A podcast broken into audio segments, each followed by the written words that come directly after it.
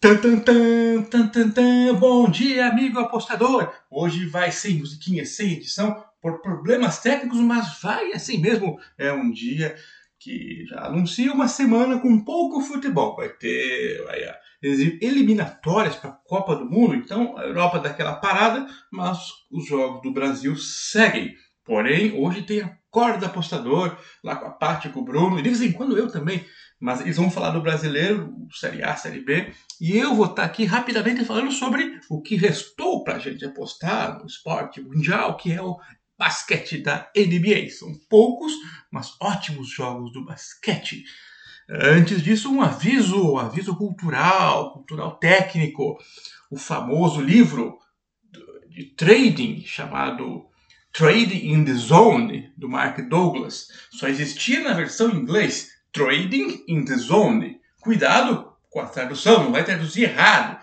Algo como transacionando na zona. Não, não, não, não. Em português colocaram Trader Vencedor. É o livro do Mark Douglas.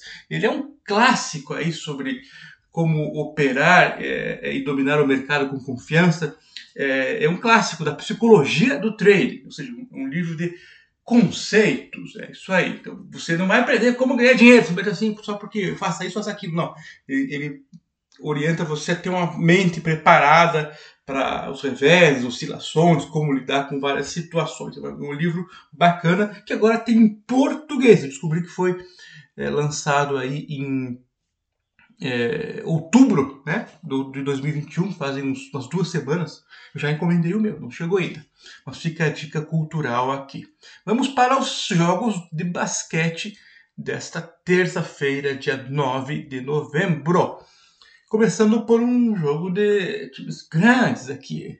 O Philadelphia 76ers, Sixers é, enfrentam o Milwaukee Bucks, do grego o Philadelphia é um time forte aí pro lado leste, mas tá com aquela treta que o Ben Simmons, que era um dos melhores jogadores do time, se revoltou lá e não quer jogar, quer ser trocado e até agora não tem condições psicológicas para jogar. Ele tem que comprar lá o livro da, do, do Training na Zone, lá, Training in the Zone, para ver se melhora o mindset dele. Enfim, ele não quer jogar. E para piorar, o Joel Embiid, que é o pivôzão, que carrega o time nas costas, está fora. Então os dois estão fora. E para piorar mais ainda, o Philadelphia jogou ontem à noite, segunda-feira, e perdeu para o New York Knicks. Antes disso, o Philadelphia tinha ganho cinco seguidos. Opa, pelo menos está bem na parada. Já o Milwaukee Bucks ficou vários jogos sem o Chris Middleton, o Brook Lopes e o DiVincenzo. E também o Juru Holiday e o Grayson Allen. Nossa, perdeu meio time. Ficou só o Grego sozinho carregando também o time aí nos ombros. Mas agora parece que o Juru Holiday volta e o Grayson Allen, que é um arremessador de três pontos, volta. O Bobby Portis, que é um pivôzão também que tem ajudado chutando bem, também volta para o jogo. É, e o mercado reagiu de maneira natural, ou seja, o Philadelphia mais desfalcado do que antes e, e vindo um jogo de ontem à noite e o Bucks, que nos últimos cinco jogos perdeu quatro por causa dos desfalques. Mas uma, uma, boa parte do pessoal volta, então é, colocaram o Bucks naturalmente como favoritos, mesmo como visitantes. Por quê? Estão mais descansados e recuperaram jogadores. O outro está mais cansado e perdeu jogadores. A linha é meio puxada, é 6,5 para o Bucks. Só que o Bucks é o time atual campeão, né? É, a instituição em si. Os jogadores aí está faltando é, três que seriam titulares. Aí, o Middleton, arremessador de três, o Brook Lopes, pivôzão, e o Di Vincenzo, que é o que carrega né, o piano, faz tudo ali, o camisa 5. Enfim, então eu vou mandar realmente o Bucks para ganhar o jogo no spread aqui, que é o handicap de 6 pontos para esse jogo.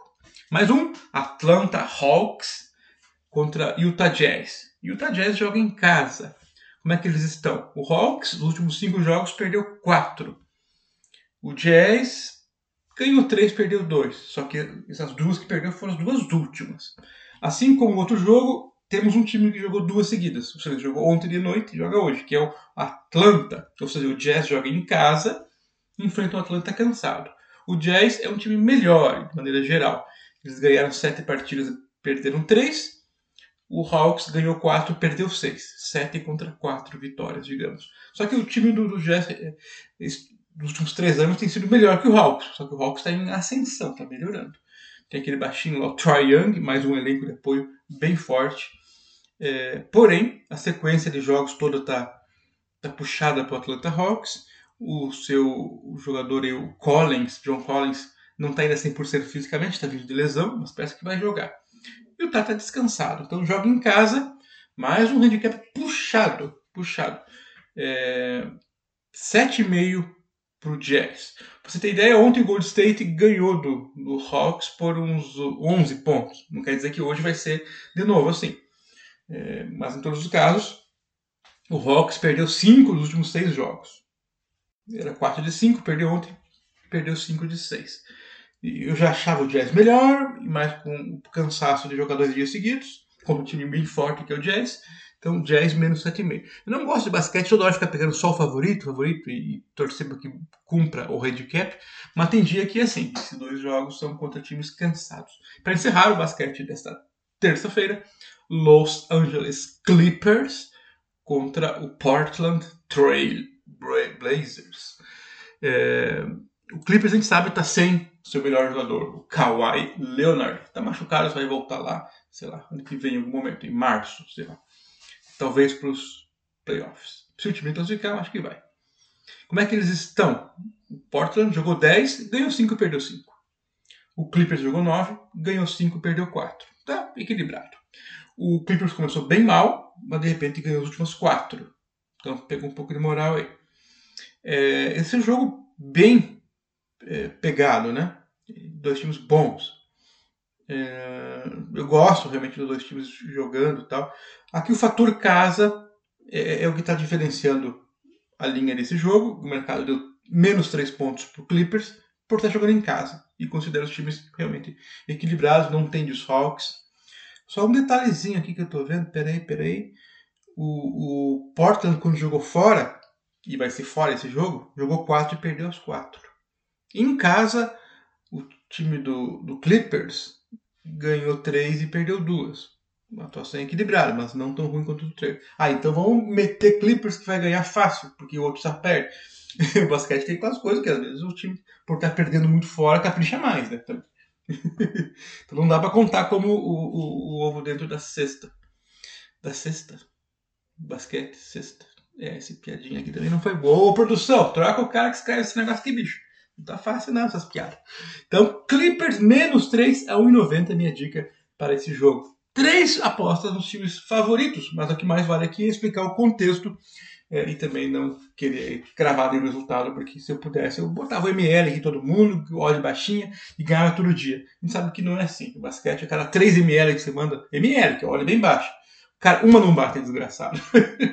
eu tentei, já desisti de tentar fazer dinheiro no basquete só com óleo baixo, porque uh, muitos jogos em sequência, os times não conseguem render como a gente gostaria e como eles gostariam também. O pior time da NBA pode ganhar do melhor a qualquer momento, em casa ou fora, é verdade. Então é isso aí, encerro aqui minhas dicas e análises para esta terça-feira e volto na quinta. Um abraço, tchau!